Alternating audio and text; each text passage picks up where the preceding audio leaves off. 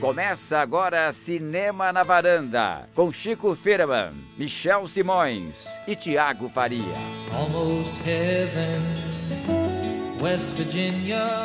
Varandeiras e varandeiros, começando mais um Cinema na Varanda, eu sou Michel Simões Episódio 96 hoje, ex-aposentado e perigosos. Tiago de volta, oh, varanda! Voltei, voltei. Ex-aposentado e perigosos. Que história é essa, Michel? Nós vamos explicar daqui a pouquinho. Eu acho que eu vou pedir primeiro pro Chico, que não está aqui na varanda, mas vai fazer participações especiais, explicar quais são os temas de hoje. E aí, meu povo, tudo bem? Tô falando aqui direto do, da estação é, Net Rio, no, no Rio de Janeiro, obviamente, né? Estou aproveitando os últimos momentos do Festival do Rio. Fiquei para o primeiro dia da repescagem. É, mas vou dar meus depoimentos aqui sobre o que a gente viu nesse Festival do Rio e sobre o filme do Hong Sang-soo, que estreou em circuito, né, na Praia Noite Sozinha. Então, hoje tem essas duas participações especialíssimas desse convidado especial que sou eu mesmo. É... Então, daqui a pouco vou dar os vou falar meus pitacos sobre o que foi de melhor do Festival do Rio e sobre o filme do Hong Sang-soo. E também tá com a gente a Cris, né, Cris? Sempre. Monossilábica no começo. Ô, ô Tiago, nós vamos falar dos filmes, como o Chico comentou, Festival do Rio, mas antes, tem um assunto polêmico rolando essa semana, né? Sim, Michel, tem. Foi uma semana muito difícil para o Harvey Weinstein. A gente sempre fala do Harvey Weinstein aqui no, na é varanda, né? falamos presente, mais, é, né? é, falamos algumas vezes. Ele, ele nos obrigou recentemente a ver um filme chamado Lion, de que gostamos muito, só que não, né, Michel? Nossa, eu quero matar Harvey Einstein pra ver, fazer vários então, filmes ver, ter Então, visto. Michel, antes dessas acusações de abuso sexual que apareceram aí na imprensa americana, várias atrizes se manifestando contra o Harvey Weinstein, nós já tínhamos motivos para querer que o Harvey Weinstein saísse da indústria, é isso?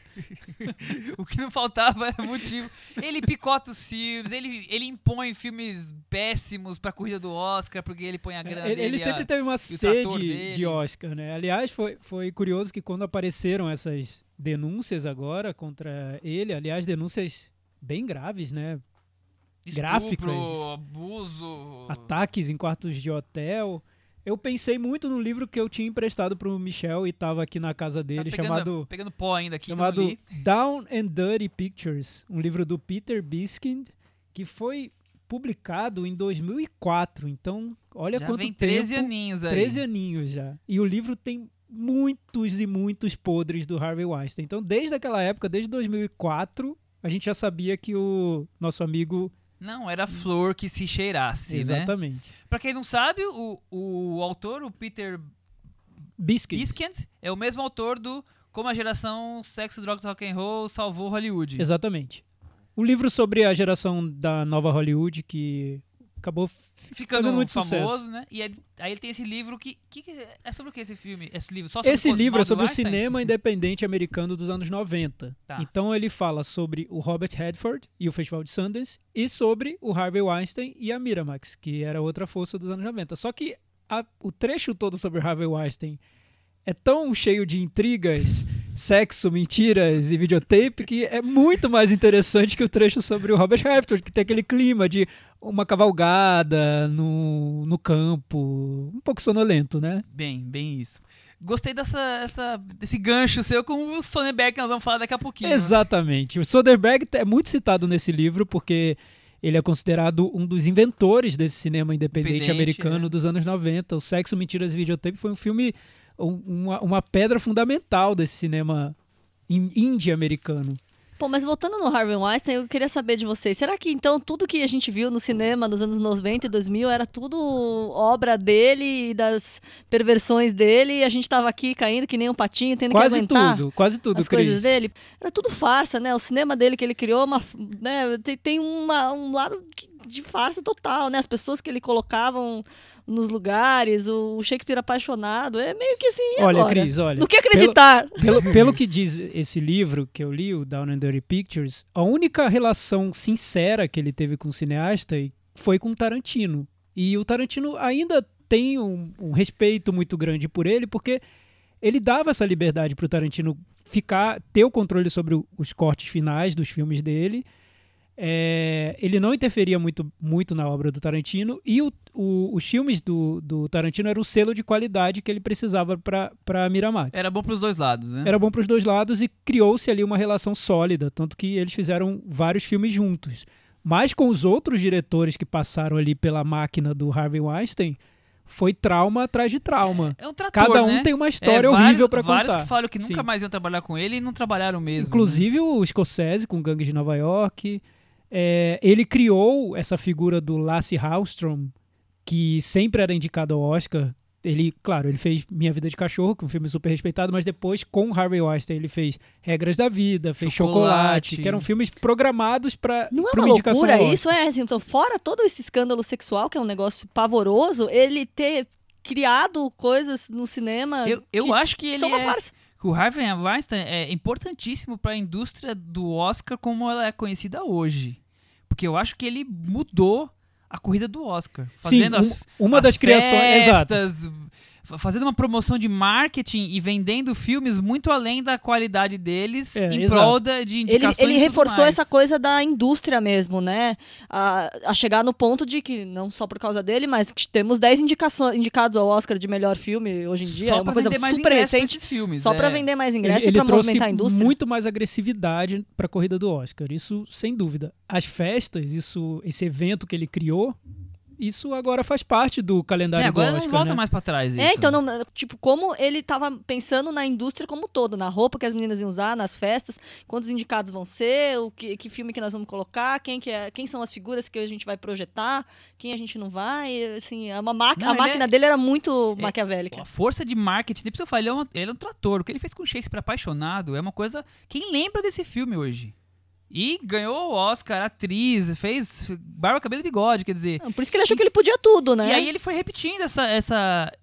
repetindo e aprimorando essa técnica de marketing, de venda do filme, de como promovê-lo e ganhar, angariar votos para as corridas do Oscar, quer dizer. É, e lembrando ele que ele era, ele era conhecido como o Harvey Mãos de Tesoura, né? Porque ele cortava os filmes que eram produzidos por ele. Ele, ele, é, ele dava o toque final para os filmes. E isso deixava os diretores totalmente enfurecidos. Os mais autorais, né? Estavam é, muitos ali, né? achavam que o, resultado, o resultado final era, era eram produtos irreconhecíveis para o que eles fizeram, né? Então, para muitos diretores, o Harvey Weinstein era um, uma figura detestável. O que eu achei curioso foi tudo isso ter aparecido só agora, né? Algo que muita gente em Hollywood já sabia, já viu um livro inteiro um livro sobre, sobre isso.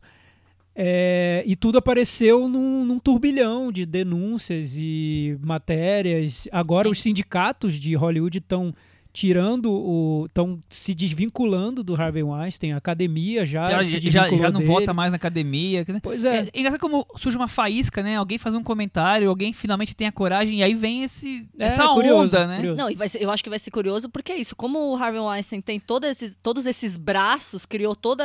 ajudou a, a dar alicerce para toda essa indústria, é um, é um momento de crise da indústria. Sim. Não, sim, não sim, só sim. dele, eu, eu acho. Mas né? eu acho, Cris, que é crise para alguns, mas alívio para muitos outros. Ah, com certeza. Principalmente muito, muitos outros estúdios pequenos que se sentiam sufocados por esse poder do Harvey Weinstein. Ou foram sufocados, né? Sim. né? Porque eram, competiam diretamente pelos filmes e... É, no início do, do, da Miramax, ele chegou a roubar filme de, de outros estúdios. Filmes que já estavam praticamente comprados, ele chegava lá com uma oferta maior de última hora ou chegou a trancar diretor em quarto de hotel para convencê-los a vender os filmes. Aquela coisa meio põe a arma na mesa é, e você vai exato. assinar com outro. Ele era bem agressivo. Falando que foi isso, mas... Eu, eu, eu, acho, eu, quando li esse livro, eu achei a história tão curiosa sobre esse período de Hollywood que é, facilmente renderia um filme, eu acho. Um filme estilo Paul Thomas Anderson. Porque, Fica a dica em PTA. É, exato. Sangue Negro sobre a Hollywood dos anos 90. Seria super interessante. Muito bem, muito bem. Ô, Thiago, você não veio semana passada, mas o Cantinho do Ouvinte está aqui te esperando Sim, ansiosamente, verdade. porque é uma responsabilidade muito grande. Eu não consigo. E quem vai cantar hoje? A Cris? Difícil, hein? Ah, Cris, você canta no karaokê toda semana. Eu canto, então. Pelo amor de Deus. Cantinho do ouvinte. Com o Tiago Faria, Ai, o bom filho, a casa torna. então, no, no, episódio passado, de que eu não participei, e Aliás, eu tenho que admitir que eu ainda não vi o Blade Runner, então não posso comentar. não um, sou capaz de opinar sobre aí, Blade Runner. Mas falamos de Blade Runner. Vocês falaram sobre Blade Runner, foi também sobre Churchill. Também um sobre filme Churchill. que eu ouvi o episódio no avião e enquanto vocês falavam sobre Churchill, deu aquela vontade de abrir a janela e pular.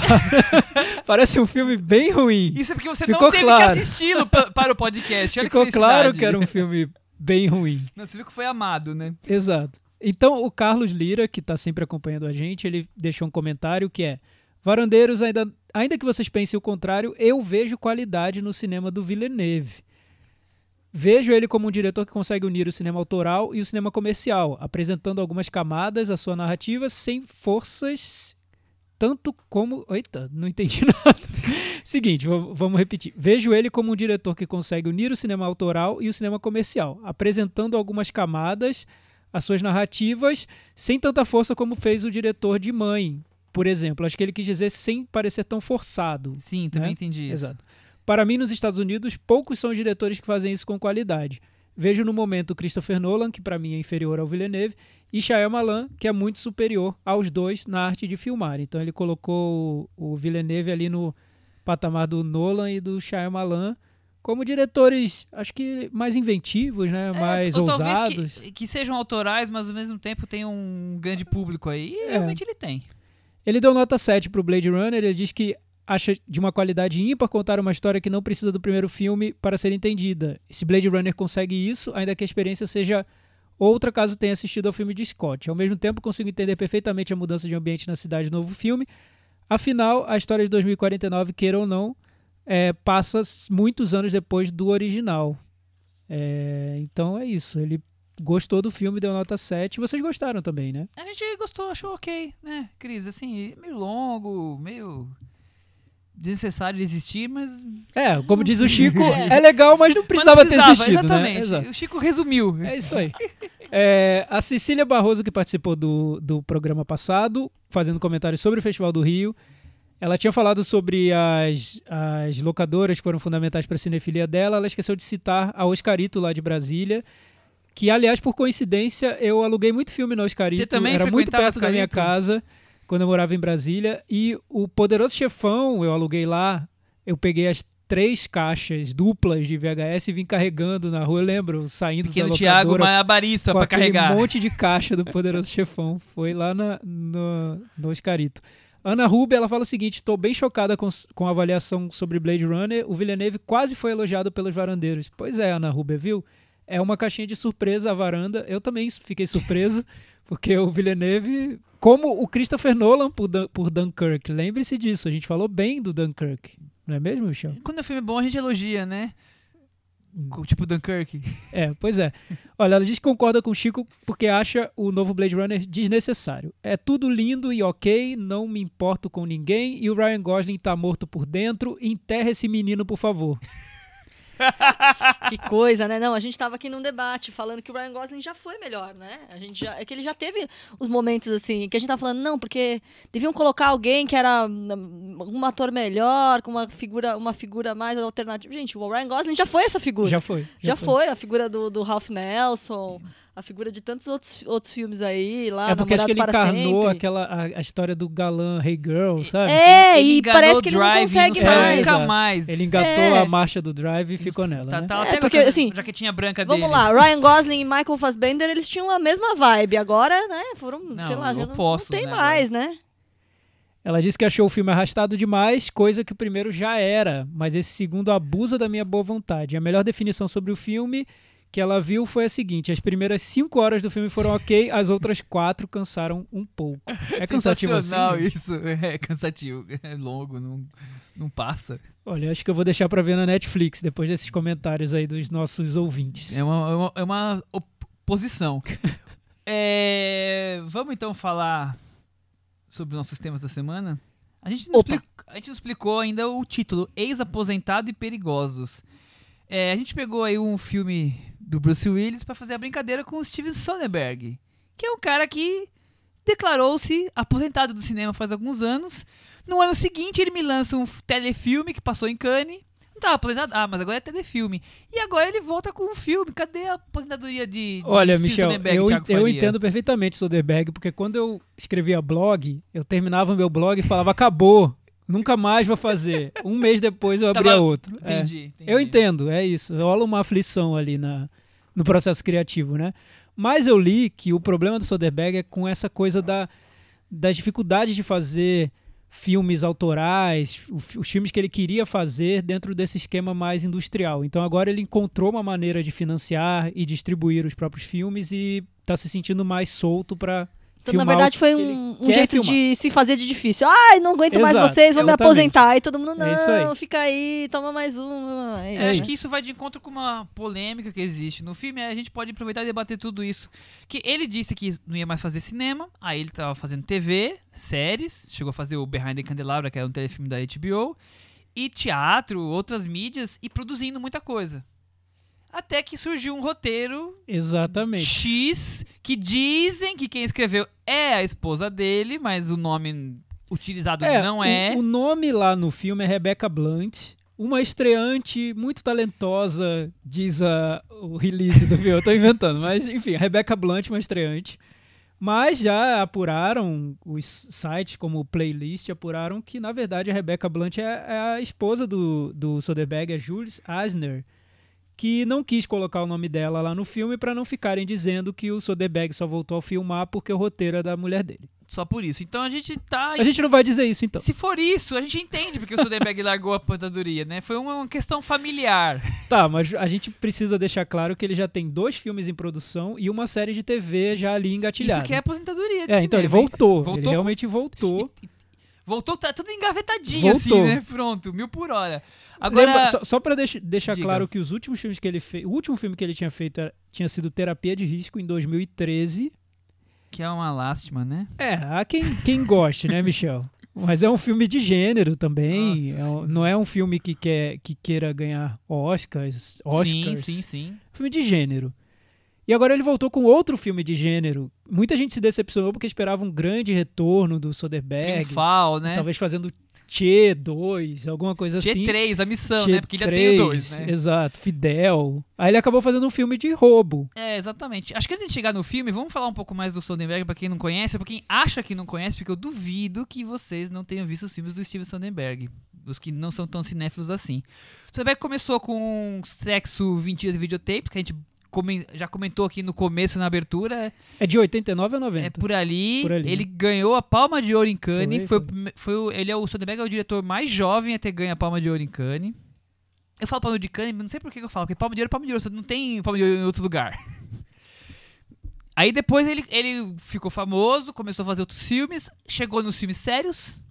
Ele foi um dos acho que o Chico tá, teria a informação melhor, mas acho que foi três diretores até hoje que tiveram dois filmes indicados a, a diretor no mesmo ano. E ele teve Erin Brockovich e Traffic. E ele ganhou por Traffic, o Oscar. Então, chegou nos filmes sérios. E depois ele começou a fazer de tudo, né?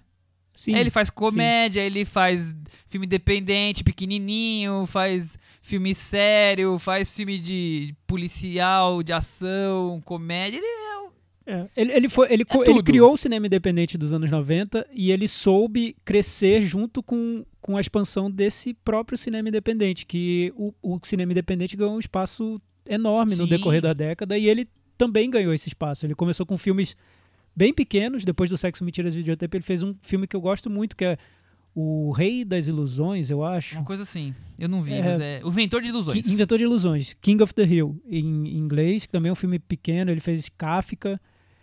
E depois ele foi fazendo filmes cada vez maiores, o Erin Brockovich com a, com a Julia é, Roberts. É, até o Estranho, Resistivo Paixão são filmes, são filmes menores. menores. Aí do Traffic e Erin Brockovich aí fica tudo... Nem tudo, porque ele volta com filmes pequenos, tipo Sim, Bubble, sim, ele tá, ele tá ele sempre não... voltando pro, pra, ele, ele pra vai e vem, né? E o Onze Homens no Segredo, que é, acho que é o melhor exemplo de um filme mainstream dos Steven Mais famoso Soderbergh. dele, sem dúvida, né? O grande público conhece ele por aí. E eu li uma, uma entrevista dele, aí vem de conta que você estava falando, que ele fala que não quer mais fazer filmes importantes.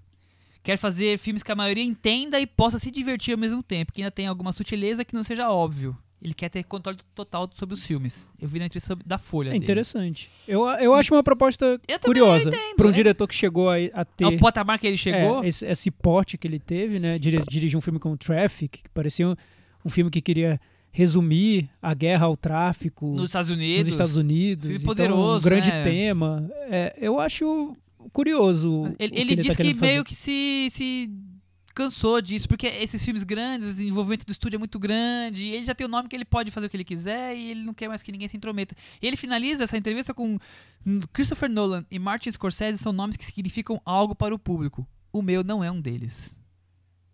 Querendo dizer que ele quer fazer só 11 Homens e um Segredo. Hum. Ele, só quer, ele só quer fazer esse tipo de ele, Ele quer agora. se tornar um desses nomes? Ele é não quer se tornar. Ele não quer se Ele tornar. acha que o público não, não ficou forte o nome dele em, como Traffic, um, filmes desse tipo. Ele não quer mais fazer filmes assim, ele quer fazer filmes para divertir. Hum. Que ele acha que tem um poder autoral enfiado no meio ali, que seria o, o grande homem do sexo 20 videotapes fazendo comedinhas. É, sim, é, é isso. Sim. Você gosta do cinema de Soderbergh, Thiago? Eu. Eu, eu, eu acho. Engasgou! Eu tô engasgando aqui, tô, tô comendo uva. Não, não, é que eu acho bem interessante o que ele faz. Eu não queria ter usado essa palavra, mas foi o que apareceu para resumir.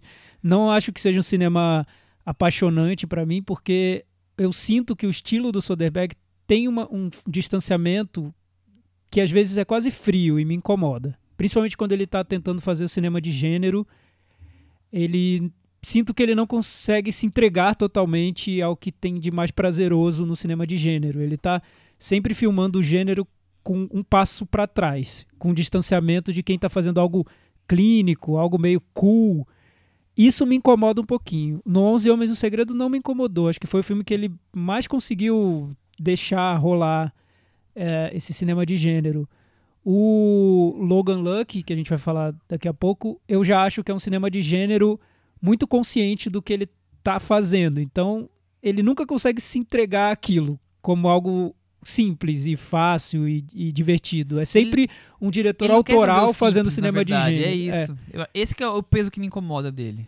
Pois é, eu, eu, o que eu gosto nele e que tem nesse filme é como ele vê personagens outsiders. E, e o outsider que eu não encontro tanto assim no cinema americano, que é um outsider interiorano, personagens que outros diretores não dariam muita trela para eles e que o Soderbergh trata com carinho e dá um espaço para eles nos filmes, às vezes beirando a caricatura, mas sempre com um olhar carinhoso. Isso eu acho que esse filme tem, Erin Brockovich tem também. Tem um filme bem pequeno dele chamado Bubble, que eu acho que tem. É, o, o Inventor de Ilusões também, que é um filme que eu gosto muito. Então, a maneira como ele vê esses personagens, eu acho que tem uma coerência que vai de um filme a outro e que isso é o que me interessa nesse filme novo dele. Cris, e você? Você gosta do cinema do Soderbergh? Olha, o que eu vi, é, eu tenho essa sensação exatamente do o que ele quer, para mim é a sensação que eu tenho dele, de um cara que já foi mais autoral e que faz filmes divertidos agora, que não tem muito compromisso em revolucionar o cinema ou fazer ganhar outro Oscar, alguma coisa assim. A minha sensação vendo esse filme foi exatamente essa. Ele foi lá e chamou os amigos para fazer um, um, filminho divertidinho dele, que, eu, que é a sensação que eu já tinha com 11 Homens e um Segredo. Ele foi lá, chamou o Magic Mike, o Adam Driver e vamos que vamos. É verdade, tem Magic Mike também, que é outro que eu pulei. Eu, Mas eu é tenho... interessante que, que, o, que essa sensação de que ele está fazendo algo espontâneo com os amigos, eu, eu sinto que é a sensação que ele quer sinto que a sensação ficou muito feia, mas eu acho que é a sensação que ele quer transmitir com os filmes, mas para mim ele nunca consegue transmitir. Não me vende. Porque eu, né? eu acho que é. ele é um diretor meticuloso nos filmes Esse que ele faz. Esse é o ponto. E talvez ele goste desse gênero de filmes de roubo por isso, porque são sempre filmes sobre um plano muito engenhoso, engenhoso sendo construído, né? E eu sinto que os filmes acabam sendo esses planos engenhosos, mas frios também. Eu acho que ele, ele quer fazer falsamente um cinema popular. Na verdade, ele quer fazer um cinema autoral para um grande público. E nisso, ele é tão esquemático, tão meticuloso, que eu acho que a coisa não desenrola como a ideia dele normalmente é. E eu, eu tenho muita preguiça com o cinema dele. Eu deixo de ver muitos filmes dele. Você gostou de algum? Eu gosto de Traffic Eu gosto de Sexo, Mentira e Videotapes e eu gosto de Onze Jovens do Segredo. Acho que fora isso, não gosto. Eu acho de médio pra, pra bem ruim. Mas assim, no, no estilo. O estranho, o estranho é bem curioso. É, eu acho também. Então, acho que, é o The, hoje eu ia gostar mais. The Lime. The Lime. The Lime. É bem curioso. É um filme Com curioso. o Terence Stamp, né? Stamp, isso. Sim, um filme é, é curioso. aquele matador das antigas voltando. É um filme curioso. Eu não gosto, mas eu acho um filme curioso. Mas é. O que, é, e é curioso ele ter falado também sobre o, o Nolan, porque eu sinto que no início da carreira, quando ele fazia filmes como Kafka ou O Estranho, parecia um, é semelhante com o início da carreira do Christopher Nolan também. Eram filmes bem engenhosos na narrativa, na maneira como eles queriam contar, contar. A, a, história, né? Depois o Soderbergh muda, mas, mas esse início apareceu. Solaris, o filme, sim, o filme sim. do Tarkovsky, quer dizer, ele é muito... Vamos você ter lembrado disso. e, aliás, é, esse para mim foi um dos grandes problemas da refilmagem do Solaris, que ele refilma o Solaris com uma frieza e com um distanciamento que parece que é uma resposta ao original Solaris. Porque, imagina, o Solaris, o filme do Tarkovsky, era uma resposta ao 2001, porque o Tarkovsky via o 2001 como um filme muito mecânico, muito robótico, e ele queria fazer um filme de espaço mais humanizado. E aí me vem o Soderbergh e refilma Solaris de uma maneira mecânica. Não é muito curioso. Eu, eu achei. É, eu é, não entendi muito eu, eu, essa homenagem. Fiz questão de não vê-lo. mas, mas eu acho que ele é muito experiente na maneira como filma e ele faz. toma. tem escolhas ali. Ele, ele, ele tem opções muito claras na maneira como ele constrói a atmosfera dos filmes dele. Nesse filme, o Logan Lucky. Rouba em família. Te, tem uma atmosfera interiorana que é ditada pela trilha sonora do John Denver então, é, tá, é uma atmosfera muito diferente da do Onze Homens e um Segredo, apesar de ser um gênero muito parecido. Eu achei um filme que tem um, como um, tom um pouco mais espaçado, um ritmo um pouquinho mais lento. É uma trilha que às vezes aparece, às vezes desaparece. Não tem um, um ritmo pulsante que você talvez espere de um filme de roubo. É, ele diz, eu li uma entrevista, que esse filme é o Onze Homens e um Segredo sem glamour. E eu vi isso no filme inteiro, como se fosse um, um 11 Homens um Segredo, um filme de estúdio sem a carne, só o esqueleto dele, assim, algo o outro lado desses, desses filmes de roubo. Eu vi uma, uma intenção dele de pegar aquele mesmo formato e dar um outro olhar para ele. É, eu achei que é um 11 Homens do Segredo se encontrando com o Sandence dos losers, losers americanos interioranos. e aí. Muitos losers, né, no caso? Muitos. Aliás, todos os, os bandidos são losers, né? E eu vi Sandence muito forte ali naqueles personagens. Vamos pra sinopse? Vamos lá. Cris, você vai me ajudar hoje com, com a ausência de Chico Firman? Vamos lá. Os irmãos Jimmy e Clyde. Adam Driver e Shannon Tatum planejam roubar o cofre de um autódromo. Tem um plano, mas precisam da ajuda do especialista em arrombar cofres, Joy Bang. Daniel Craig. Que só aceita fazer o serviço envolvendo seus dois irmãos. Um, um total roubo em família. Exatamente. Que família? Família busca pé, né? Quase. família busca pé encontra a família do Remy, né?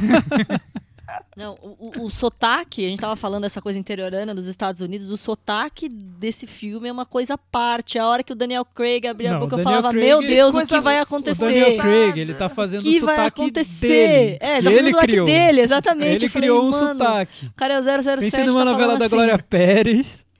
Sabe que é Sobre West Virginia. Sotaque de Tieta. É, então é exato. é aquela coisa. A Globo não inventou o sotaque nordestino é pra isso, TV. É ele isso. inventou o sotaque interiorano pro, pro Eu filme. imagino que o Daniel Craig tenha chegado lá pro Soderbergh com esse sotaque. O Soderbergh achou tão engraçado, tão bizarro que ele falou: fica, mantenha isso tá e vamos lá. Tá muito perfeito. Você parece um nativo. O Adam Driver eu acho também bem bem perdidão no filme. Nossa, ele parece que saiu do Peterson, né? Acabaram é, de comer exato, o caderno exatamente. dele. Opa, spoiler. E aí ele já aparece. Mas o spoiler é do Peterson, nós falamos ano passado, tudo bem, né? O que eu acho que tá bem é o Shannon Tatum. Sim, tá bem, sim. sim. Eu, eu acho que ele casa com o papel ali bem. É um ator que vai se revelando. Eu não vi Magic Mike, também outro que eu pulei, mas ele tem bons papéis. Eu gosto dele no Foxcatcher. E... Sim, e tá Magic Mike é um pouco. É, esse, esse universo de losers americanos, não losers, mas pessoas que estão à margem do sonho americano, é um universo que interessa muito ao Soderbergh. E o Magic Mike é também isso, e vários outros filmes dele. É, nesse ele vai pra uma, quase para uma caricatura comédia dos irmãos Coen, eu acho, às vezes. Ele né? beira, sim. Que assim, veja, veja esse filme como uma grande uma grande charge, um, uma, um, uma paródia. No, tá num passo além do realismo, não é nada uma comédia, é uma comédia absurda quase, né? É, eu, é uma comédia eu, absurda, é, cheia de, de possibilidades inverossímeis, mas você fala, eu não vou nem ficar discutindo, né? Que, mas mas o que eu acho interessante a, B, se, se, vai fugir da cadeia ou não, é, deixa o filme rolar, Sim, né? tem, tem, um golpe ali, tem o, o típico filme de golpe que ele gosta de dirigir, mas é interessante notar que o filme começa com uma história simples da relação de um pai e uma, uma filha, filha, né? E ele passa um bom tempo remoendo essa história. E tá né? vendo bem ali. Você não gosta quando entra o golpe. Eu não gosto quando entra qualquer outro personagem que não o Shine Tatum, é mais ou menos isso. é, enfim, ele, ele, ele pesa no tom e essa frieza dele às vezes empaca um pouco o filme, né? Eu acho que e, e o humor? Você gostou do humor do filme? Eu não achei. Particularmente, não achei tão engraçado. O Onze Jobs é muito mais engraçado. É, sim. Claro que é um filme. São, por mais que seja um de assalto e tem uma ideia parecida aí, morre aí a, a, a, a, a semelhança dos filmes, né? Porque aquele filme é cheio de glamour, né? Esse filme é. É, o que, o que é eu vejo é que. Interiorzão americano sim, sim. mesmo, né? O que eu vejo é que isso tem nas comédias dos irmãos Coen, em algumas das comédias dos irmãos Coen, que parece que eles querem fazer um humor tão supostamente refinado, tão intelectualizado ali nas intenções daquele humor que para mim perde a graça. Tem um filme recente fraco que eu acho que chama Gênios do Crime, Masterminds, eu acho, com o Zach Galifianakis e tudo, que é basicamente isso, é uma história de um roubo com personagens interioranos chulos e ridículos. E tem momentos muito mais engraçados, porque é um filme barato e que não tem tantas ambições, não quer ser não quer ser reconhecido por tanta gente. O Soderbergh, eu acho que ele sempre está ali no limite do que ele considera o bom gosto e quando ele faz comédia, isso para mim não acaba não tendo tanta graça. Não rola. Cris, você deu muita risada? Eu tô perguntando, mas eu sei que eu tava do seu lado. pouco, pouco. Tem outra curiosidade, nesse filme tem uma participação da Kate Holmes, né? Que. Ah, verdade. Que, não, então pra tem uma quê, né? curiosidade. Né? É, ela, ela, tem feito produções tímidas. Ela tá tentando aí, retomar ela... a carreira dela. É. Então, porque é, eu não. Ela fez, assim, ao longo desses anos, alguma coisinha, desde o divórcio do Tom Cruise, mas os tabloides estão dizendo que ela vai voltar agora com tudo, mas porque ela teria, em 2012, ela teria assinado um contrato de cinco anos de ficar na moita depois do divórcio do Tom Cruise e que aí depois de cinco anos ela poderia voltar. Tanto que no começo de setembro ela apareceu meio que assumiu mais ou menos né o namoro com Jamie Foxx. Então ela estaria para voltar aí a tentar fazer alguma coisa melhorzinha e ela vai estar tá no Oito Mulheres e um Segredo, ah, que é ah, produção sim. do Steven Sonderberg, que mas é que, a resposta, vamos mas que história assim. é essa Como assim? vai ter, sem... vai ter mais filme? Vai, ano vai que ter vem. mais filme, Nossa. Oito Mulheres, com Sandra Bullock da vida, Mas Kate que história é essa de cinco anos sem fazer nada? Então, parece que era uma... Não é, não é cinco anos sem fazer nada, que ela ainda fez alguma coisa, mas é, era tipo... O contrato, Low profile, é, é o contrato maluco do Tom Cruise era, ó, Presa vamos baixar quarto, a bola, com uma filha ficar, pequena. Isso, cuida aí da Suri, não vamos ficar aí dando muita entrevista, não vamos ficar dando muita bandeira aí, vamos é deixar um o camar. Né? Depois a gente estamos. volta. Não sei se é verdade se, ou não, é, uma, é, um verídico. boato aí dos tabloides que, que teria a ver, ah, agora ela voltou e tá parecendo um pouquinho mais por causa do vencimento desse contrato. Vai saber se é verdade Loucura ou não. Loucura de Hollywood, né? Mas a piadinha do Game of Thrones é engraçada. É boa, é boa. Mas para por aí, né? Mas eu também achei tão específico. Enfim, assim. Uma parte do cinema 20% do cinema riram, o resto não entendeu muito também, bem. A gente viu a sessão das duas, duas e pouco, é, era um público um pouco mais velho, um público que não é o público dos Game of Thrones. Acho que aí é que rimos. É, é verdade. É humor seco e, não sei, pra, pra públicos selecionados. Ele vai, ele, vai, ele vai levando tudo muito leve, mas sem ser aquele riso, assim, né? Aquela gargalhada e tal. É né? pra rir do, do ridículo da situação, é. mas ao mesmo tempo ele não quer tratar de uma maneira ridícula, não quer ridicularizar os personagens. Não, mas ele ridiculariza bastante, né? O cara sem braço. Não, então, mas eu acho que poderia. Ele, ele poderia ter ele não quis pesar no tom não, não pra ser tão mais engraçado. Não, não é escrachado pra não ser Exato. mais engraçado. Mas, e aí ele, ele economiza no humor e nem fica humor que poderia ser. Quer dizer, fica essa coisa meio. Eu acho que o cinema dele é meio caótico, e eu acho que esse filme não é caótico por não é acelerado, mas as ideias formam uma coisa meio caótica que não se encaixa. Essa coisa do o filme de assalto, mas é lento, é, o humor, mas não é escrachado. Tudo é meio controladinho demais, tudo meio. Eu sou um engenheiro filmando aqui, um diretor é. engenheiro. Não, não sai um resultado o filme não flui, achei. É, eu também. Vamos para a varanda, Cris? Uhum. E aí, o que, que você me diz, Cris? Ah, 4,5. 4,5. Tiago, eu vou dar nota 3. 3, Michel? Que é pra você... Quem ganhou 3 esse ano? Quem ganhou 3? Mãe ganhou 2 do, do, meu voto. Tudo bem, então tá bom. Polícia Federal ganhou 2 também. Lembrando que essa semana o Scorsese escreveu uma defesa apaixonada de mãe, né? Não sei, é não, sério? Você não viu isso? Não, não vi. Ele falou que o filme está sendo injustiçado né, né, com, os, com a crítica, que é muito bom, que ele gostou, ficou dias pensando no filme, que hoje em dia as pessoas ficam dando notas, tipo meta-varanda para os filmes, e não se preocupam em, desfrutar a experiência. Tá certo. E mãe que ele é disse mais... que não gostava de ganhar nota no colégio e achou que saindo do colégio ele não ia mais ganhar Coitado, nota. foi virar cineasta. Até fazer o primeiro filme. Foi isso que ele, ele abre o texto com isso. Enfim. É, eu vou dar nota 5,5. 5,5. Com isso, nosso querido Logan Lucky ficou com 43 e caiu da varanda, mas foi uma queda assim que fez um raladinho só. é, mas, mas lembrando que não, não é um, um desastre absoluto. Merece ser visto, Michel? Não, Netflix? Não, não, vale o ingresso. TV? Não. Eu não sei se vale a energia elétrica consumida. eu não gostei nada. Mas eu, eu detesto muitos filmes do, do, do, do Sonnenberg, então eu talvez não seja a pessoa mais indicada Mas por pra... que você pegou esse ranço dele?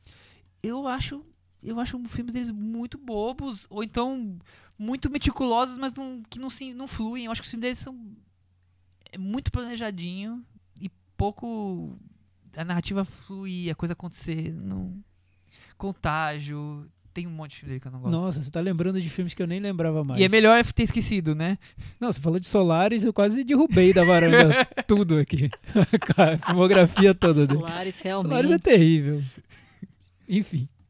Vamos pro nosso próximo assunto, então? Muda completamente. Sai Soderbergh. Eu tenho um gancho para fazer. Então vamos lá. Então, o Soderbergh com Logan Luck fez basicamente um filme que ele já fez várias vezes, né, Michel? É verdade. Ele fez várias vezes esse Onze filme. Homens de... e o Segredo ele fez três vezes. Três vezes. 12, 13, agora não é dele a direção, não, vai fazer 11, 8 mulheres. Vai fazer 8, e agora ele fez Logan Lucky. São cinco filmes de assalto com ele. Que tem até uma piada sobre Ocean's Eleven, que falam que é Ocean 7-Eleven. É, então, eu... É, uma, das piadas, uma das poucas piadas do filme que funcionam. E agora nós vamos falar de um cineasta que também faz o mesmo filme, né? É acusado. Sempre igual. Não sei quem fala isso na varanda toda ele, semana. É, ele faz sempre o mesmo filme, sempre a mesma ideia e vive repetindo isso. E o Thiago e várias pessoas continuam adorando o cinema Exatamente. dele.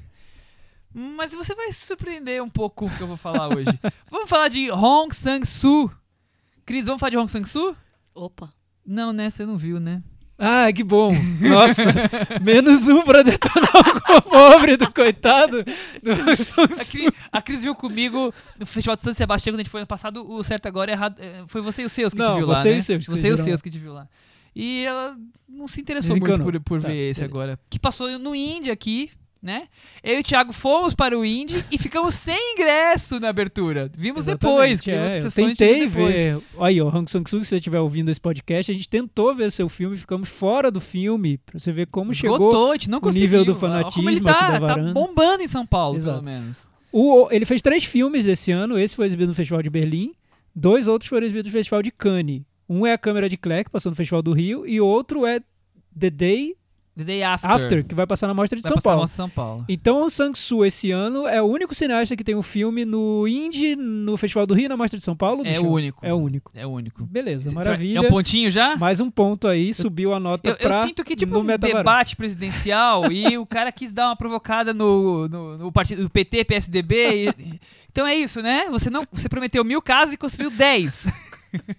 Você prometeu três filmes esse ano e entregou os três filmes esse ano. Eu diria que o de Cannes, esse que passou do Festival do Rio, era melhor ele não ter feito. Não que.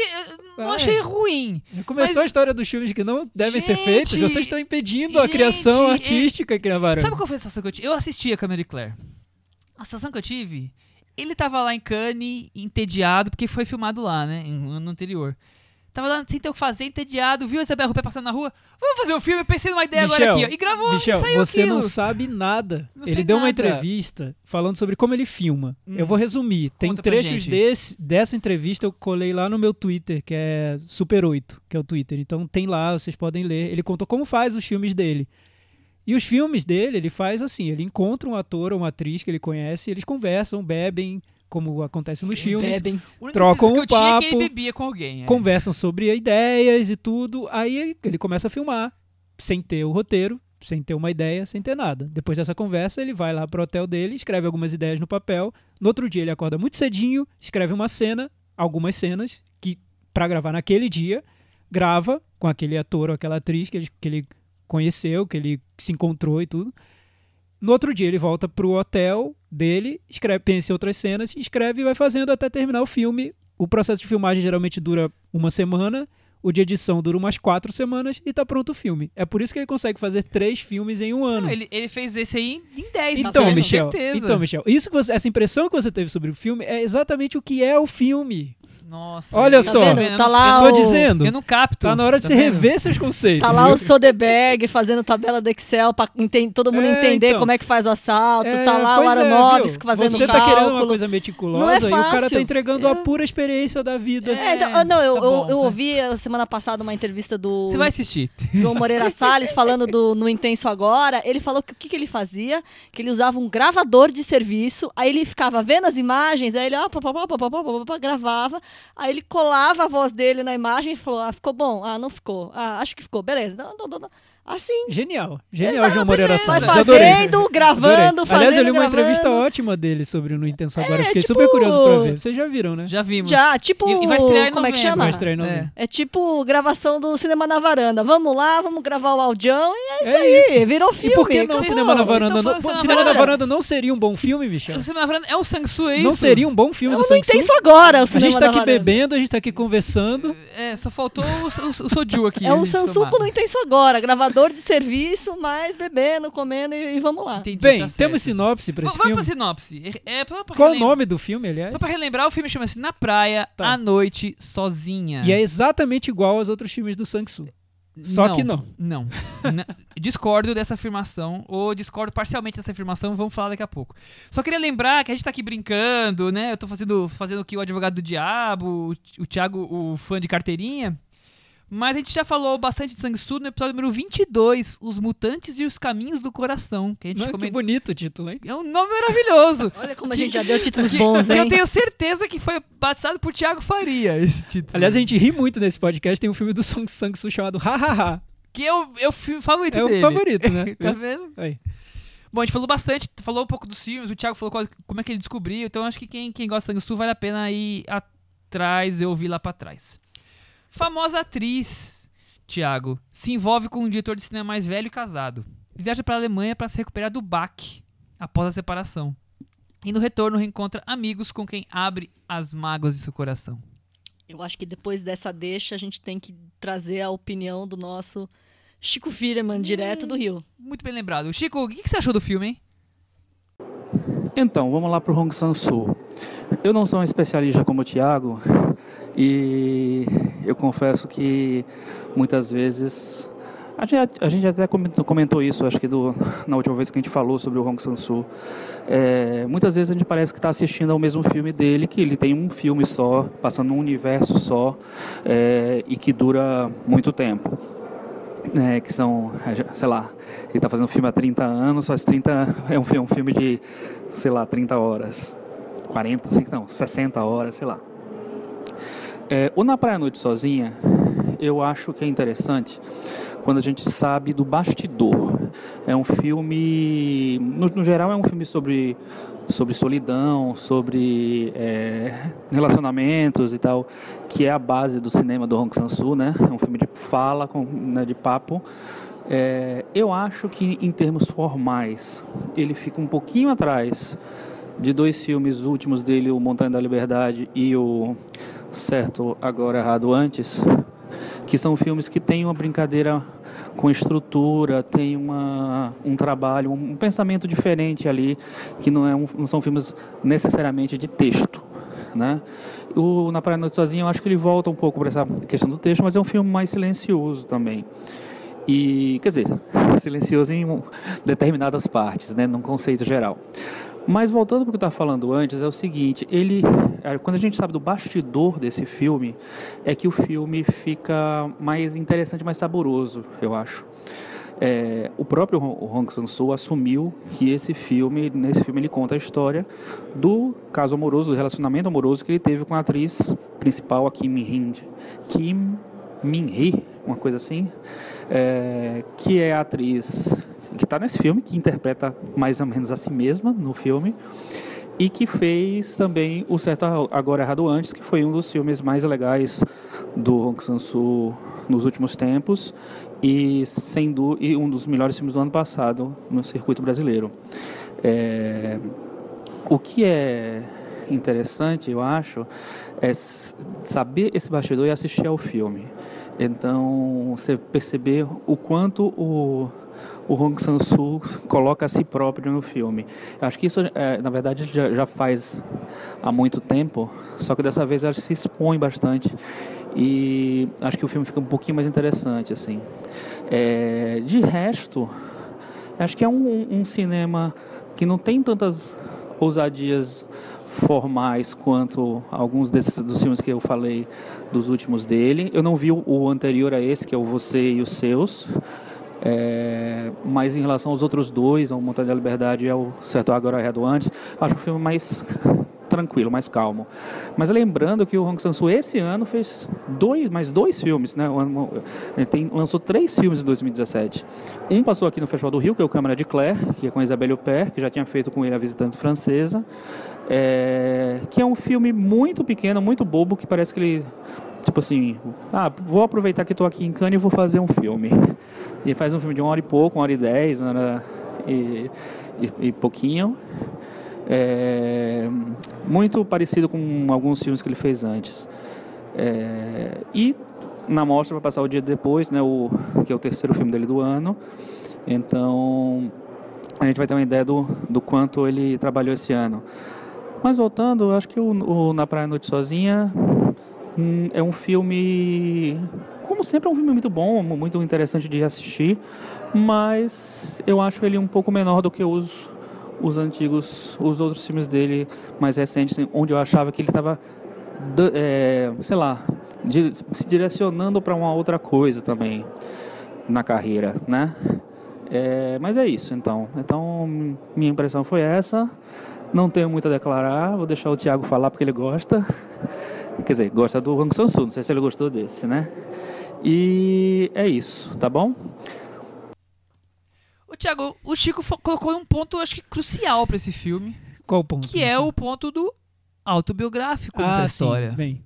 Verdade. Você a gente estava aqui divertindo, bebendo, aí você o Chico que, quebrou que o clima férias, dizendo que o filme não é nada disso. Tipo o Pedro Almodóvar passa férias na casa do Caetano todo ano, sim, você sim. passa na casa do Sangue Sul lá em Seul, Exato. sei lá onde ele mora. É, deve ser Seul.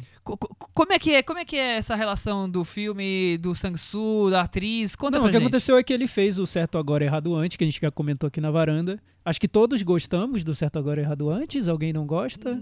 Mais ou menos. Mais ou menos, é, ok. Okay, filme, ok, né? ok. Mais um, é... mais um igual. e, e o que aconteceu é que nesse filme ele, ele dirigiu a atriz, né? Kim Min-hee, que é o nome dela.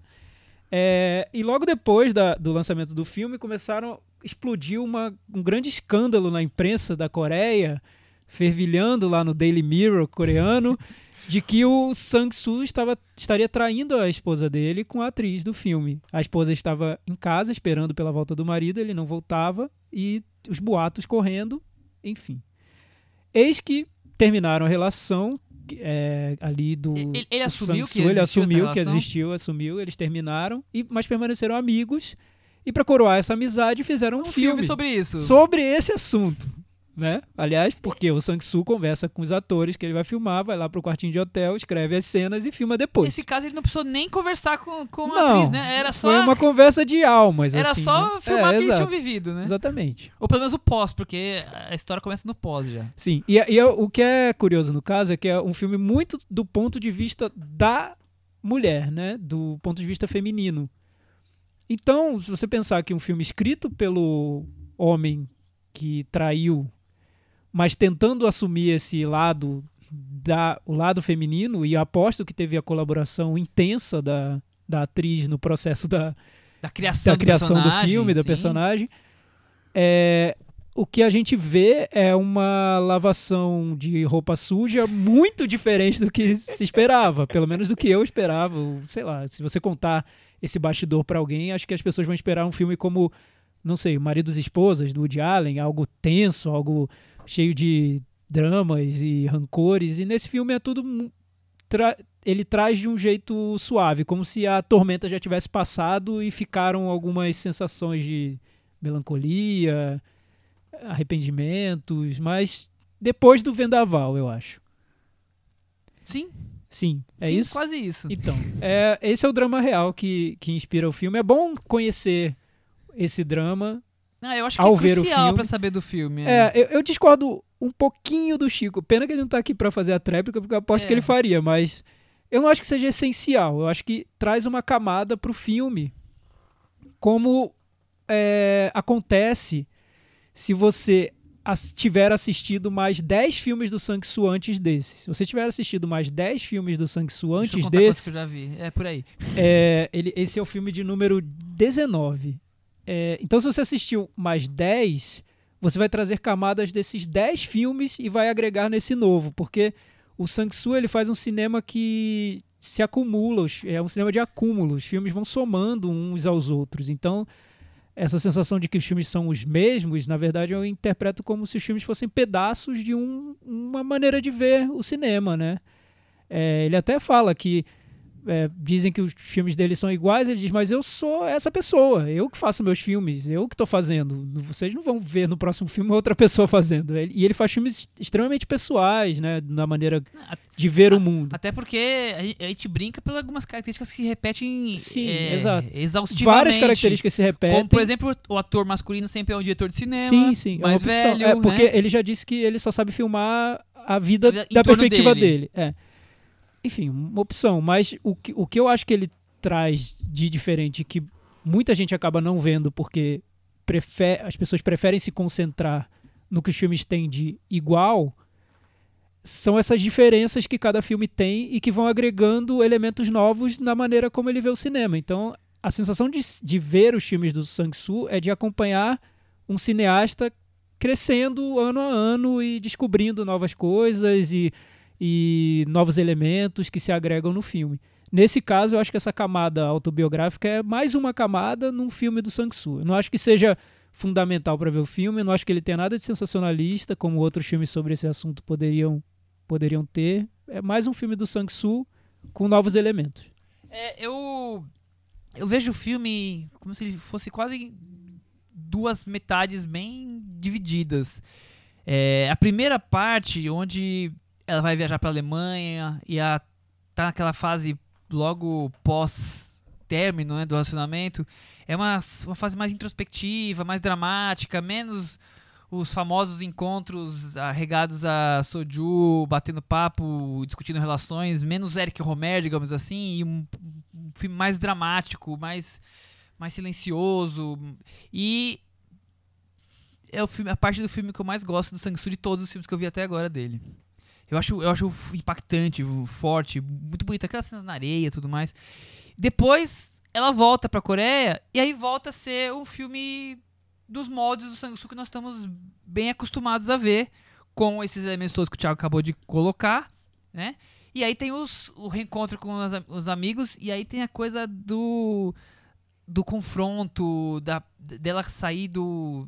Ela não, é, não, não tá na melhor fase da vida particular dela, né? Então qualquer coisa é uma faísca para ela explodir, e ali discute intrigas, e ali eu acho que fica um pouco inverossímil demais o tipo de reação, ação e reação entre as conversas, meio até histérico um pouco.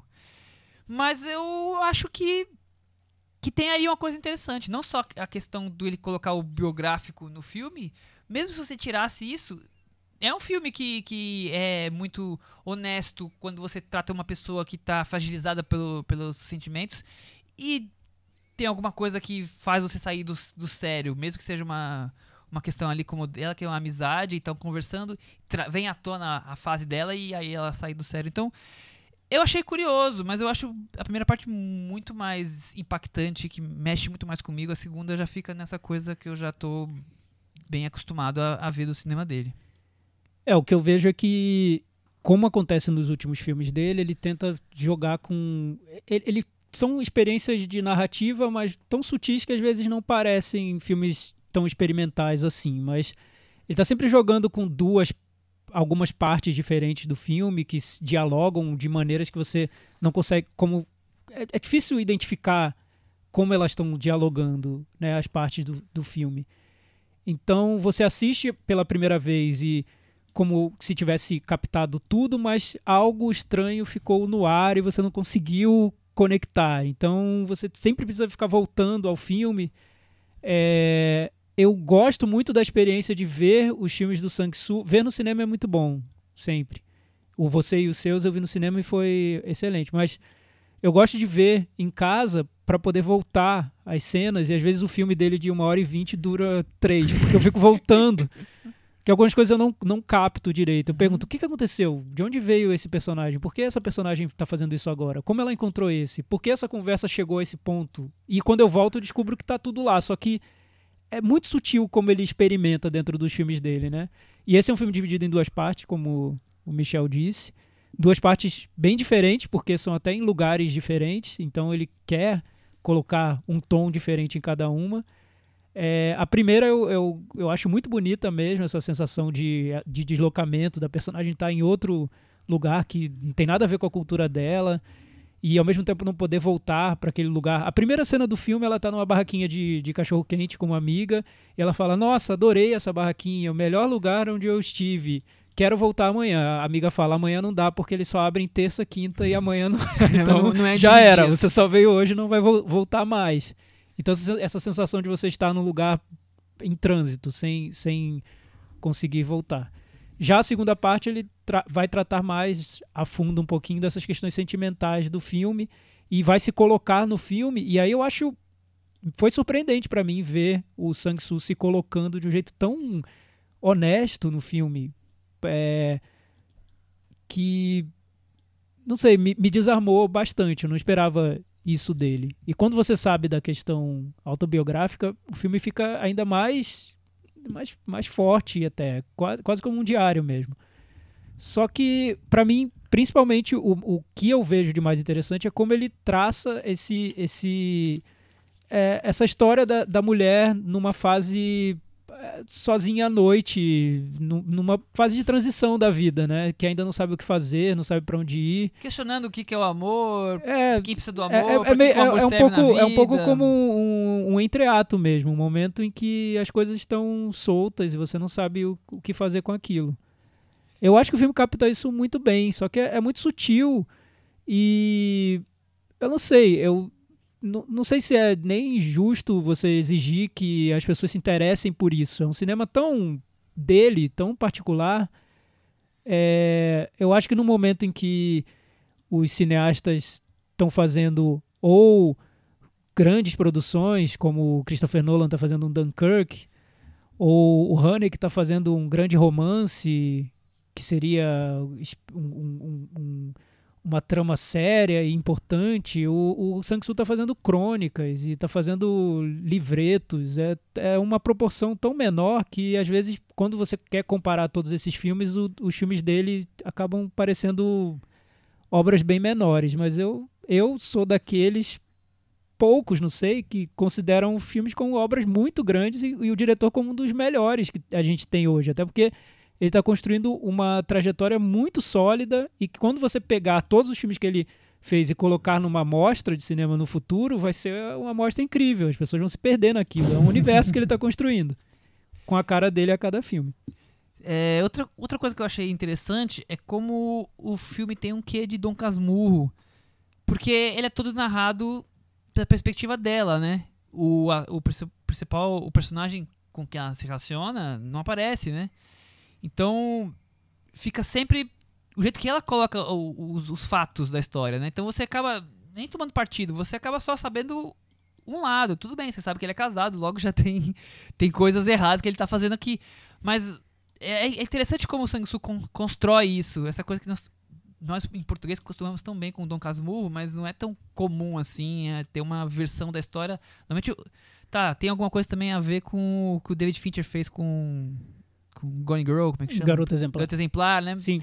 Da, dessa versão só de um lado, só do outro. Eu acho que é uma coisa que ele desenvolve também de maneira curiosa no, nesse filme, coisa que não estava tão comum, que normalmente nos filmes dele, você vê o, o, diálogo, acompanha o personagem, você vira é, quase um voyeur. Aqui não, aqui é, você está vendo o que ela está colocando, né? Você está sendo informado da, das relações com, com, o que ela expõe para o público. E eu acho que o filme trai o Sang-Soo, porque no final eu achei que ele ainda está gostando dela, viu? Aí a minha interpretação afetiva, sentimental, aqui do cantinho do coração, mas eu acho que ele filma a atriz. O Tilha da um... varanda continua é, quente é, entre eles. Eu, eu, acho que é um filme tão cheio de. Ele dá tanto espaço, abre tanto espaço para ela e parece filmar de um jeito tão amoroso a, a personagem. Eu não sei se pode ser uma bela amizade, enfim, mas eu sinto no filme que, que é, é filmado de um jeito Tem muito algo amoroso. mais ali. É. Ou bem diferente do que a gente está acostumado a ver, né? Eu não vi nenhum filme ainda que, que lave a roupa de uma maneira tão delicada, né? É, delicada mais ou menos. Achei ela bem histérica. Com amaciante. achei umas, umas fases bem histéricas dela, os berros bem... Mas, mas você não acha que... É porque, não sei, eu, eu vi mais como a característica da personagem. Eu acho que ela é uma mulher é, que tá querendo encontrar o lugar dela sem fazer muita concessão. Não, tá sem chão. É, a verdade é, é essa, tá, tá, sem chão. E aí, qualquer coisa é um motivo para você. É, quando você tá sem chão, para você expor toda a coisa ruim que você tá sentindo, você extrapola, né? Explode. Ela, ela se torna uma pessoa explosiva em momentos que deveriam ser. Então, levanta o tom de voz, grita, briga. E ninguém tá brigando com ela, quer dizer, mas eu compreendo, eu acho que, é, que passa um pouco do tom. Mas é, é humano, né? Quem, quem sou eu para é, medir a, a, agressividade ou não de uma reação, né? Vamos para meta varanda? O Chico deixou a notinha dele, né, Cris? Agora o meu meta varanda para o filme, eu pensando bem, eu vou dar nota 6 para ele. Acho um filme bom, mas acho que o Han Sang-soo fez coisa melhor já. Thiago, nota 6 do Chico. E eu vou dar nota 6 também, que é pra que deixar você, gente. você com as últimas notas finais. Eu vou pegar a nota de vocês e virar, inverter, vai e vai 12? virar 9. Que isso? Olha nota só! Nota 9. O filme do ano pra Thiago. Olha, pra mim, Song Su só tem de 8 a 10, então esse ficou no 9, viu? Muito bem, muito bem. Então com isso ele ficou com 70 na meta varanda e tá super bem posicionado aqui, Cris. Ó, tá vendo? Você perdeu. Corre pro cinema que tá passando ainda, a Zeta tá, tá com o filme em cartaz ainda. Corre para ver. Vamos para nossas recomendações? Tiago, você tem alguma recomendação para deixar? Não sei se assistiu. A, eu não assisti a série nova do Mid Hunter. Ou você quer recomendar o livro? Ah, então, eu vou, eu vou recomendar. Você falou em série, né? Eu vou recomendar a segunda temporada do The Good Place, que é uma série de, de humor e absurdo, quase. É um surrealismo bem palatável para TV. É, com ideias curiosas para uma série de TV, na maneira como trata o tempo. É uma série que se passa no paraíso, mas aí você descobre que não é bem assim. Enfim, é curioso como eles tratam isso. A impressão que eu tenho é que cada episódio, em cada episódio, a série vai perder o rumo e virar uma grande porcaria. Mas até agora eles sempre voltam para um ponto interessante. Está na segunda temporada. Tá na Netflix, então toda semana, quando sai o episódio na TV, eles colocam lá na Netflix e subiram toda a primeira temporada também, que é bem legal. A primeira temporada eu vi inteira. Muito bem. O Hunter você não assistiu, cara? Ainda não. É, é, produção do David Fincher? Sim, é, os dois primeiros episódios e os dois últimos são dirigidos por pelo ele. Fincher. É, eu fiquei curioso, mas com o Festival do Rio aí acabei não conseguindo ver. Cris, você tem recomendações? Eu tenho, a gente chamar o Chico para ele falar sobre o Festival do Rio. Então, esse ano eu fui, eu fui convidado para fazer parte do júri da FIPRES, né, da Federação Internacional dos Críticos de Cinema, que tem um, um, prêmio fixo aqui no Festival do Rio todo ano. É, e eu, junto com o Francisco Russo, do Adoro Cinema, e Ana Rodrigues, que é crítica aqui do Rio também, é, a gente formou esse júri para escolher os melhores filmes pela crítica, né? É, o universo eram, de, eram 23 filmes, né? é, elegíveis para esse prêmio.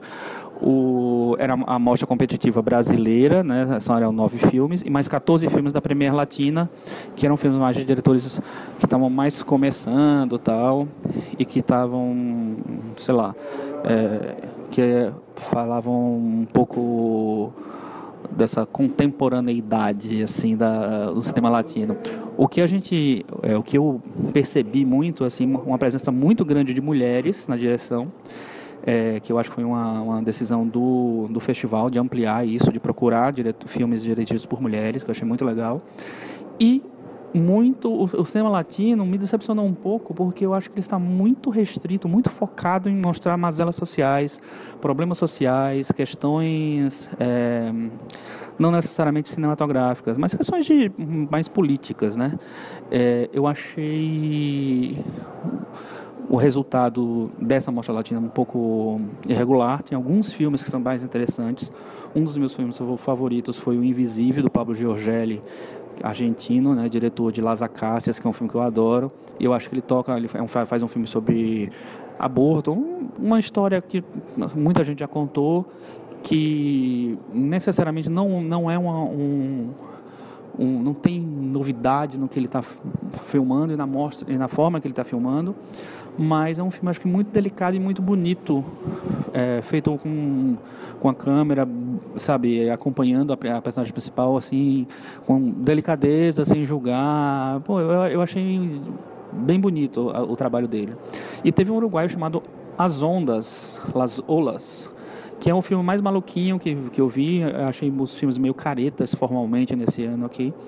É, e o Las Olas, ele é um filme interessante porque é, é, um personagem principal é um tipo um, um, cara que é meio crianção e ele dá uns mergulhos, gosta de mergulhar, e dá uns mergulhos e ele vai voltando em fases da vida dele. E ele vai vivendo ele adulto como se tivesse é, voltando para aqueles momentos da vida dele.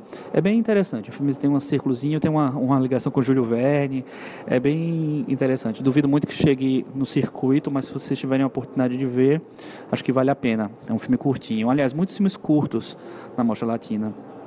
E na Premier Brasil, eu achei o nível dos, dos competidores bem acima do, do esperado. Eu nunca, nunca, confesso que eu nunca vejo todos os filmes da Premier Brasil, porque eles um, mais ou menos vão estrear né, em breve e tal, então eu vejo mais, mais os filmes que, que eu estou mais empolgado, mais aguardando mesmo, mas não vejo todos.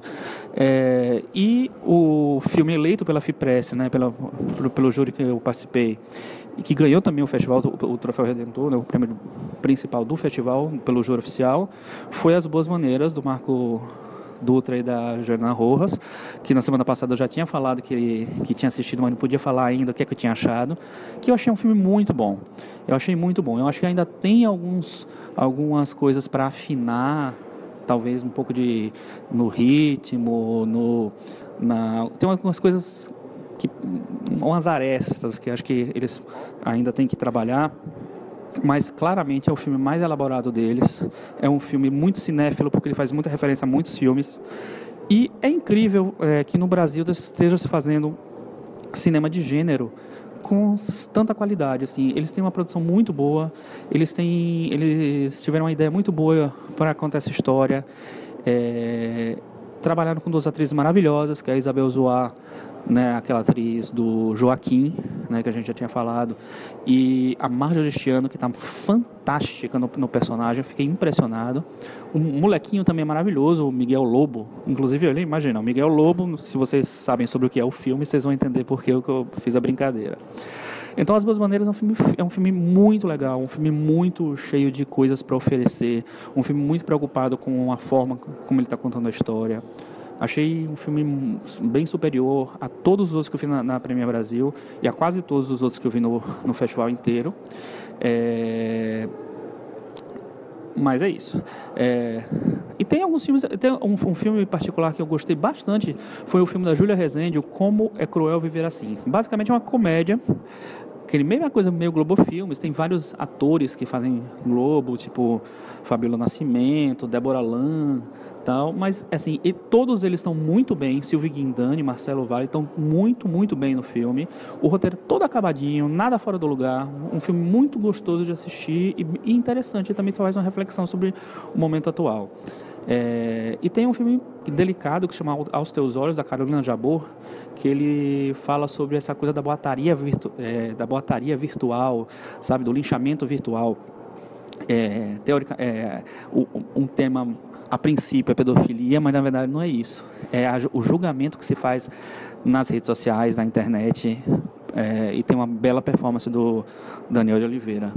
É, fora isso, eu vi ainda, consegui ver, porque eu sou um guerrilheiro, vamos dizer assim, muitos filmes que não estavam nessa, né, nessa seara, né, nessa, é, não eram elegíveis para o prêmio que a gente estava votando. Consegui ver é, o Me Chame Pelo Seu Nome, que eu já falei um pouco na semana passada, que é, foi meu filme favorito do festival. Eu já tinha visto, porque eu estava viajando, estava de férias, aí vi lá em Lisboa o Bom Comportamento dos Irmãos Saft, que é muito bom, muito bom, belíssima performance do, do Robert Pattinson e um filme lindo visualmente, assim, lembra muito Friedkin, lembra, tem muita coisa do Michael Mann também, um filme muito bom, muito bom mesmo. É, que mais? Acabei de sair, inclusive, estou um pouco chocado com isso, porque eu não suporto aquele filme Cala a Boca Philip do Alex Ross Perry, e eu fui ver o filme dele novo assim, com vontade zero. É só porque eu estou dando um tempo para esperar o ônibus, o horário do ônibus, que eu vou hoje à noite. É, e eu gostei muito do Golden Exits. É, tem um elenco bem, bem indie-americano, Emily é, Emily, esqueci o nome dela. A Emily Browning. Ah. Tem o, o, John, o, Jason Schwartzman, tem a Chloe Sevigny, a Meryl Parker, e todos são muito bem. É um filme que fala um pouco sobre, sobre é, questões mais filosóficas da vida, mas sem ser filosófica num nível muito grande. É uma coisa muito mais perto da gente, assim, principalmente de mim, que tenho 42 anos, então acho que eu me senti um pouco identificado com as pessoas que estavam discutindo aquilo. Não, não é que eu tenha me identificado com pessoas específicas, com personagens específicos, mas com a, a discussão, aquilo está sendo discutido, a vida, os jogos de ciúmes, de, de relação é, marido-mulher, casamento, essas coisas. É, foi bem, bem interessante ver, gostei muito. É, assisti também o The Florida Project, filme novo do Sean Baker, de Tangerine, desculpa. Achei um filmaço, um filme, um filme incrível. É, um, é sobre um projeto habitacional na Flórida, os personagens que vivem ali. Tem uma menininha que é a atriz principal do filme, inclusive está mini cotadinha para o Oscar. Depois a gente faz um boletim do Oscar, hein, para dar, dar uma atualizada aí no que está rolando. É, a Brooklyn Prince, ela é sensacional. Ela deve ter uns seis anos só, mas é uma menina incrível. Tem outros atores meninos muito bons. Tem o Willem Dafoe, que está super cotado para concorrer, tá, talvez até ganhar o Oscar. E tem uma atriz muito boa, jovem também, que faz a mãe da menina, que é incrível. E a vida naquilo ali. E o mais interessante desse filme é que o, o o Sean Baker olha para essa coisa do, da vida marginal, das pessoas que vivem na periferia, das pessoas que vivem é, em, nessas comunidades tal, é, sem aquele olhar viciado, aquele olhar duro, aquele olhar pesado de é, tudo é droga ou tudo é sexo, prostituição tal. Tudo isso tem no filme, mas tem a vida das pessoas também, tem, tem quem são aquelas pessoas. É um filme fantástico, muito bom mesmo. Espero que é, chegue logo aos cinemas, porque eu quero ver de novo. Acho, achei impressionante o filme. É, e gostei bastante do filme do John Cameron Mitchell, que é baseado no Neil Gaiman. Eu não sabia que era baseado no Neil Gaiman, eu, que é o How to Talk to Girls é, at Parties, né? Como falar com garotas nas festas. Ele não ensina nada disso, mas é um filme muito bem. É maluquinho, é uma comédia maluquinha com, com devaneios deliciosos de Sessão da Tarde. Ellie Fanning comandando o um elenco maravilhosa, incrível. Tem umas, uma, uma cena musical muito boa também que, que é, ela canta uma música com, com o colega dela de elenco.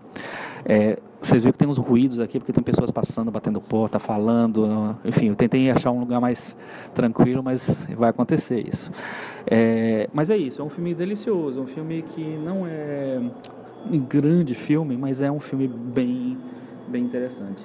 Eu vi o 120 batimentos por minuto, o Michel e a Cris viram também, depois eles podem falar o que, eles acharam. Eu achei um filme bem, bem legal, bem, muito bem resolvido. Eu achei um filme que é, conta a história da luta pela AIDS por um outro viés, vai para um, um, movimento social é, e não, não, não endeusa aquele, aquele movimento, ele mostra também, é quase um documentário é, dramatizado, assim, com prós e contras, senões. Acho bem interessante a maneira que ele encontrou o Robin Campillo. É, é, tem um documentário muito bom do, do Raymond Depardon, que é o 12 Dias, que se passa num, num hospital psiquiátrico e o 12 dias se refere ao tempo em que uma pessoa que é internada involuntariamente tem para recorrer dessa internação. É, e aí o filme é todo de entrevistas que são muito boas, personagens muito ricos, mas assim, entre as entrevistas, o Depardon coloca cenas meio que da vida acontecendo ali e filosofa em imagens, sabe, sobre aquilo, é, é muito bonito da maneira que ele faz. É, e um filme muito bonito, muito legal que eu vi também foi o Last Flag Flying, que é o filme do Richard Linklater novo. No princípio eu não estava dando nada sobre o filme, porque tem um assunto militar que eu não sou muito chegado, é, mas tem interpretações muito boas do Steve Carell, delicadíssimo na, na construção do personagem, delicadíssimo mesmo, um ator dramático de primeira linha. A gente já tinha visto ele no Foxcatcher, né? Mas ele vai por outro caminho e muito bem. E o, o nosso querido Brian Cranston está incrível no, na, como autor coadjuvante também. Eu acho que os dois podem surpreender e aparecer lá no Oscar, viu? Acho que por enquanto é isso, viu, pessoal? Eu acho que acho que a gente tem que mirar agora na nos destaques da mostra, né, da Mostra Cinema São Paulo. E é, minha recomendação para ver na mostra é o As Boas Maneiras, que é um filme incrível, muito legal, muito rico, um filme difícil, diferente e popular ao mesmo tempo. Difícil e popular, olha que loucura. É, então, vale muito a pena ver um filme que não se faz no Brasil, sendo feito no Brasil. É isso. Beijos a todos. Semana que vem eu estou aí na varanda com vocês. Cris, vamos aproveitar esse, esse, caminho aí que o Chico abriu. E você, o que, que, você achou dos filmes que você viu? Você viu uma quantidade razoável. Que a gente, não, a gente não teve lá todos os dias, não vimos é, 50 vamos excluir, Chico. Vamos excluir aqueles que eu tirei um cochilinho, né? Ah, e não vamos, não vamos falar quais foram. ah, dos filmes que eu vi, eu acho que eu tô junto com o Chico aí. Acho que o destaque aí, que vai ser o filme falado aí nas próximas semanas, nos próximos meses, é o, é o Me Chame Pelo Seu Nome. É, já estou vendo vários artigos pipocando aí, falando do, do ator, falando da interpretação do Werner Hammer. Acho que vai ser o, um dos grandes filmes da, da temporada. É, eu não vou falar muito do filme, porque nós vamos acabar falando dele no mínimo quando ele estrear em janeiro, a corrida do Oscar talvez, mas quando ele estrear em janeiro eu vou, vou, eu vou falar, com certeza vai ser tema aqui. Mas eu acho um filme muito bonito, um dos grandes filmes do ano, com certeza. Eu não saí tão maravilhado quanto muita gente saiu, como sendo a obra-prima mais maravilhosa da década, mas é um filme muito impactante, tem umas duas, três cenas muito fortes, mas é um filme agradável de assistir, né? É um romance que te envolve, mas tem um, tem uma, um quê muito semelhante ao filme anterior do diretor, que é o Luca Guadagnino, Guadagnino que dirigiu o outro foi o The Big Splasher. Ah, então. É... Que eu não gosto é, muito. É, pois mas é. O, eu, mas o clima tá ali. Eu tô muito curioso para ver o Call Me By Your Name, porque eu não gosto dele. Eu vi o, o A Bigger Splash e tem o, o e, I Am Love. E I Am Love eu achei eu super okay, exagerado. É, não me pegou. E o, e o A Big Splash menos ainda. Eu acho um filme um filme de ricos entediados. Eu achei eu difícil simpatizar pelos personagens. Começa razoavelmente bem a Big Splash, mas depois ele descamba. É. Esse não.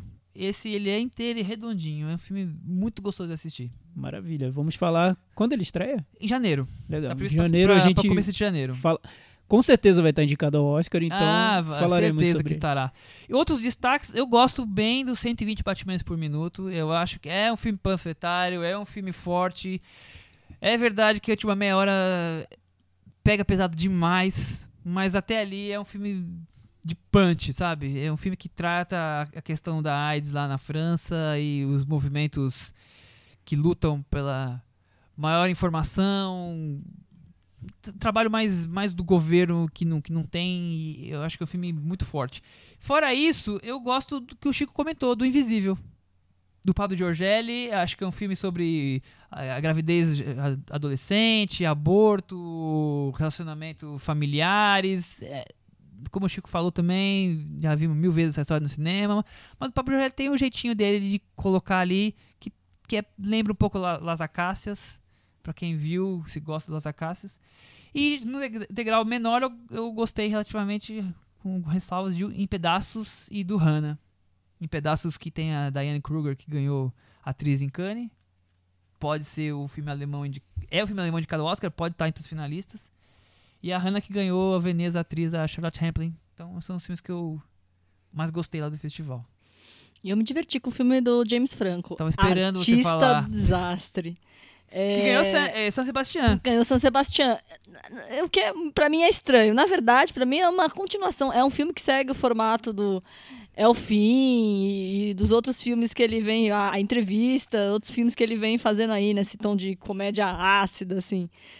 Mas dessa vez ele consegue justificar toda a loucura dele, né? Ele fala que é inspirado numa figura, numa persona real. Então ele põe na conta do personagem. Mas é, eu me diverti, achei interessante. Não sei se era para ganhar o, o San Sebastian, né? né? Mas. Gargalhadas e aplausos no final das sessões. Nossa senhora, gargalhadas e, e aplausos. Quero ver como vai ser a reação do nosso especialista em comédias, Thiago Faria. Vamos aguardar. Porque Vamos a carreira ver. do James Franco é, é duro na queda. Eu não viu? tenho muita paciência pro James Franco mesmo nos últimos filmes, mas esse até que Até passou. Os, os que você falou, nenhum que ele dirige, né? Não, não esse é. Ele é só são, ator, são, né? É, ele tem a carreira dele como diretor, que é uma carreira bem de gente que quer soar como altamente politizado. Ele já refilmou Faulkner, refilmou não, adaptou Faulkner pro cinema, e são filmes que não, não pregam prezam por nenhuma qualidade. Ele acha que tá fazendo um filme interessante. É. Põe lá porque ele tem um nomezinho aí por aí, mas. Mas tem... eu acho que. Não, é, mas é. Ele mas... tem uma turma de comédia que sim, funciona, né? Sim, Talvez dúvida. nesse ambiente tenha funcionado. Eu tô aqui já super esperançoso pelo é, filme é que eu não. É um. Ed Wood versão, é. versão comédia, assim. Trash. é, não, mas é, tem, seus, tem vários lances divertidos. E a minha recomendação é que, como tá estreando agora essa semana a Mostra de Cinema de São Paulo. Eu já recomendei semana passada um filme que eu adorei, que vai estar tá aqui, que é o Três Anúncios para um Crime. Para um crime. E eu quis trazer uma listinha de 4, 5 filmes rápidos, que são filmes menos conhecidos, que eu também não vi, mas são filmes que eu, que eu li muito bem e estou esperando. E não são o Michael Haneke ou aqui Carismask, que você já vai na mostra já sabe o que esperar. Doce País, filme australiano do, do, diretor, do diretor de Sansão e Dalila. O filme Nico, que é sobre aquela vocalista do Velvet Underground, Velvet Underground. que ganhou, ganhou É, que agora... gravou o disco Velvet Underground é, de Nico. É. Exatamente. É. O filme Lucky, que é o último filme do Harry Dean Stanton, antes dele ter morrido. E o, a duplinha Custódia e Felicité, que são dois filmes que foram bem no circuito de festivais. Eu volto a falar, eu não vi nenhum deles, mas são os filmes menos famosos que eu tô com mais expectativa para ver aí no, no, na Mostra de Cinema. Semana que vem teremos filmes do circuito, mas também teremos Mostra de Cinema, né, Thiago? Não vai Isso ter pra escapar, né? A gente vai ver de madrugada os filmes do circuito, né? Nós vamos gravar de madrugada, né? que beleza. e vamos encerrar com a música do Pet Cakes, que é outro filme que a gente viu no festival, que a Cris se divertiu, né? Horrores. Uma música maravilhosa. É isso aí, então até semana que vem. Tchau. Tchau. Tchau.